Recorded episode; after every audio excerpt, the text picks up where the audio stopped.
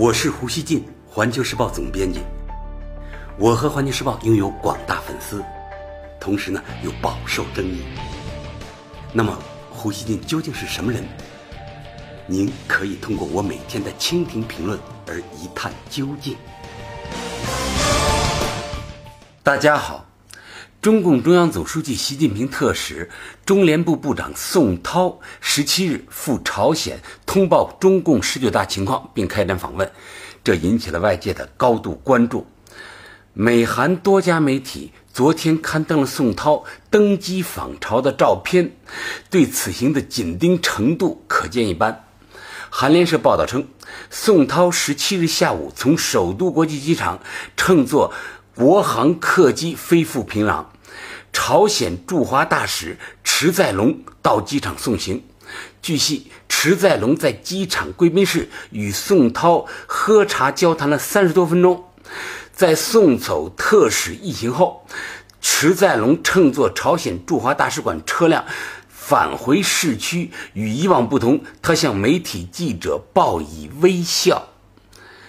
据韩国 KBS 电视台十七日晚些时候报道，以特使身份访朝的宋涛部长当天抵达了平壤，并获得朝鲜劳动党国际部李昌根副部长的迎接。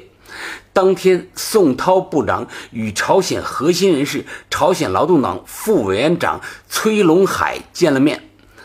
韩联社说，消息人士普遍预测，宋涛很可能于十九日会见朝鲜最高领导人金正恩。老胡相信啊，接下来几天，美日韩的很多人会关注这次访问的细节，而且呢，很可能会抑制不住的做各种联想。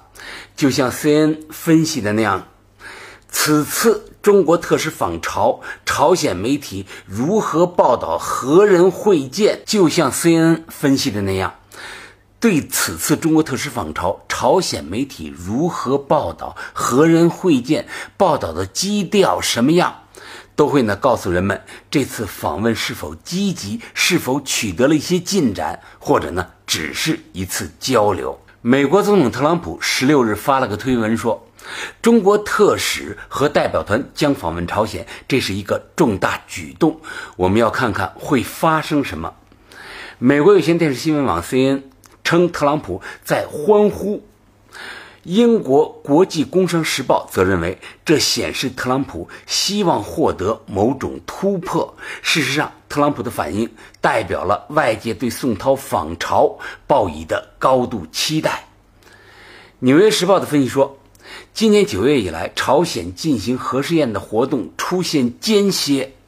这让外界，尤其是韩国猜测，朝鲜也许对谈判持开放态度。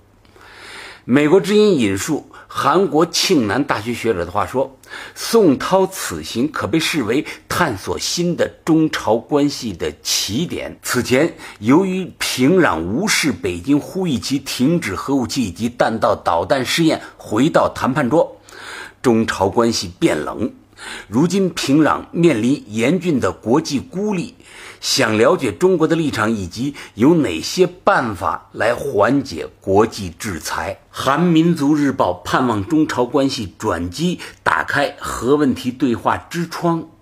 报道说，社会主义国家之间有着在党代会之后派遣代表团通报情况的传统。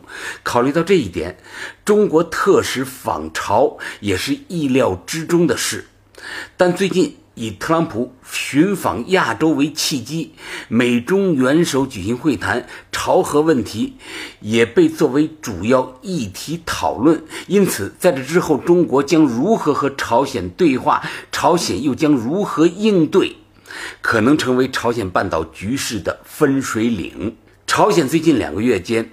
克制了进行核试验和导弹发射等激化局势紧张的行为，这一点呢，也提高了人们对局势扭转为对话的期待。然而呢，这种期待所依据的对中朝关系的认识，老胡认为呢，未必啊都是客观准确的。华盛顿一直希望北京帮着解决朝核问题，并且呢，不断显示出他高估了中国对朝施加影响的能力。宋涛赴朝鲜访问的主要任务，显然呢还是通报十九大情况。众所周知啊，中国和其他社会主义国家前面也已经提到了啊，这个有相互通报党代会情况的传统。比如在二零零七年十七大后，时任中共中央政治局委员、中宣部部长刘云山访问朝鲜，向朝方通报中共十七大情况。当时呢，金正日会见了刘云山。二零一二年，中共十八大闭幕后，时任中央政治局委员、全国人大常委会副委员长李建国访问朝鲜，金正恩也在平壤会见了李建国。去年五月，朝鲜劳动党七大也派劳动党代表团团长李朱庸到中国做了通报。所以说，这是两党交流的。正常程序，除了朝鲜，中共一般啊还会在党代会之后派人呢访问越南、老挝、古巴，通报党代会情况。这次也一样，宋涛呢不久前刚去了越南和老挝，通报了十九大情况。平壤是新的一站。中朝两党和两国关系眼下都处在相对的低谷，双方围绕朝核问题存在分歧，影响了彼此的信任，这是事实，大家都知道。中朝的高层交往呢，这一段时间大大减少，这一背景使宋涛的反问呢显得很突出，人们呢自然都猜测宋涛会与朝方谈朝核问题。美韩这一段时间呢一筹莫展，因此呢对宋涛也许能带来转机抱有希望。我呢也认为宋涛呢很可能会和朝方呢谈论朝核问题，因为呢朝核问题现在呢是大家最关注的啊。一次访问打破僵局的情况，在国际关系史上呢当然呢有过。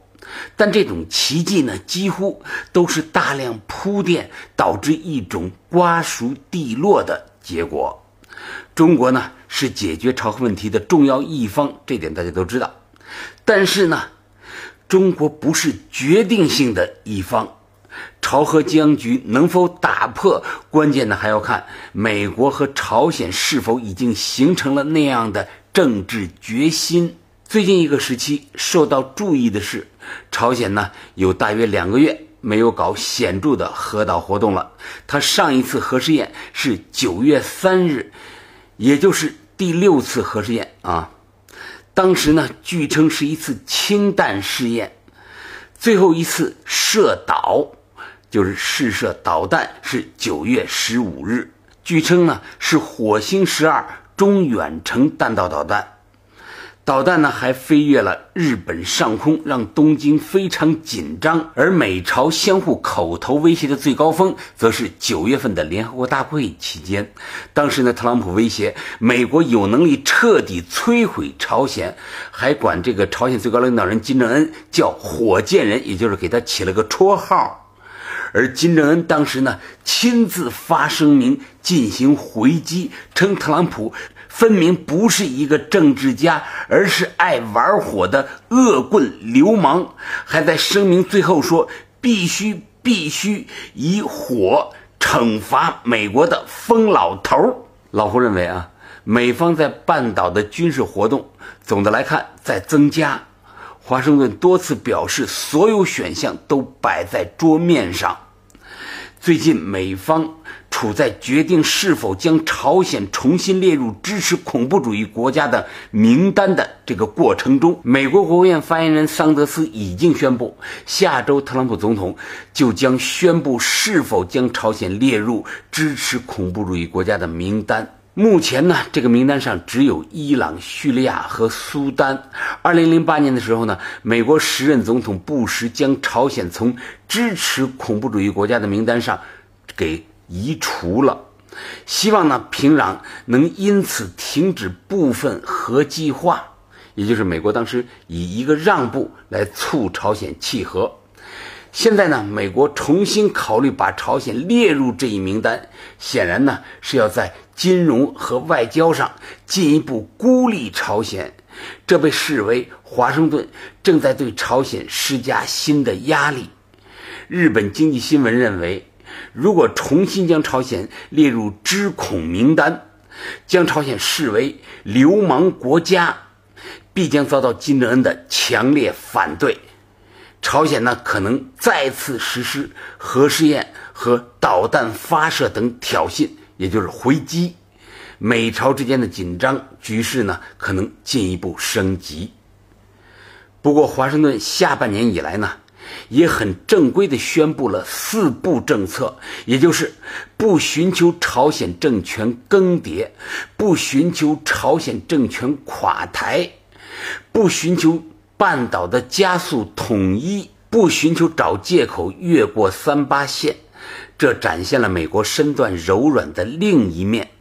美国国防部长马蒂斯十六日作出最新表态说，只要朝鲜停止核试验和开发，不出口武器，美朝之间啊开展对话就有可能。所以说呢，总的来看，美朝立场的差距依然巨大。朝鲜对外界高度不信任，看上去仍保持着要完成、要胜利完成核岛试验的决心。朝鲜劳动新闻十七日刊文说，美国应该抛弃对朝鲜的敌对政策。如果华盛顿不放弃这个政策，我们不会在强化我们核武力量的道路上退让一寸。而特朗普政府的基本策略呢？大家看啊，仍是施加更大压力，以压促变。现在受到注意的是，朝鲜核岛试验最近两个月的沉寂，这只是间歇，还是一个探测气球？华盛顿表现出的灵活性是否会扩大，与朝鲜的沉寂互动起来？客观说啊，美朝都有怼累了的另一面。美国反复加压，却不奏效。特朗普政府呢，已经显出了急躁。对朝鲜来说，这样撑下去，尽头在哪儿也是个问题。宋涛对朝鲜的访问，能否促使美朝都正视他们各自的困境，从而选择开展新的尝试呢？这呢，是一个悬念。美国显然是半岛问题真正的战略主动方，我认为啊。影响局势走向的资源和手段，美国的手里呢最多。华盛顿需要的是改变半岛局势面貌的真正魄力。有人指出呢，美方如果两年前谈四不，今天的局面呢完全是另一个样子了。但是呢，美国两年间不谈，他现在没办法了，他才这样谈。但是呢，已经显得晚了。美方满足朝鲜的安全需求呢，不能像挤牙膏一样挤一次出那么一点点，要让朝鲜有安全感，这恐怕是解决朝核问题的基本前提。最后，老胡想说啊，宋涛啊，他作为特使，他不是魔术师，半岛局势能否缓和，关键的钥匙不在宋涛的手里，而是在美朝的手里。如果美朝双方仍坚持各自的逻辑，拒绝相向而行，宋涛呢，就是能够帮着把门推开一条缝，这个门随时呢还会重新撞上。感谢收听今天的《火焰不乱语》，咱们下期见。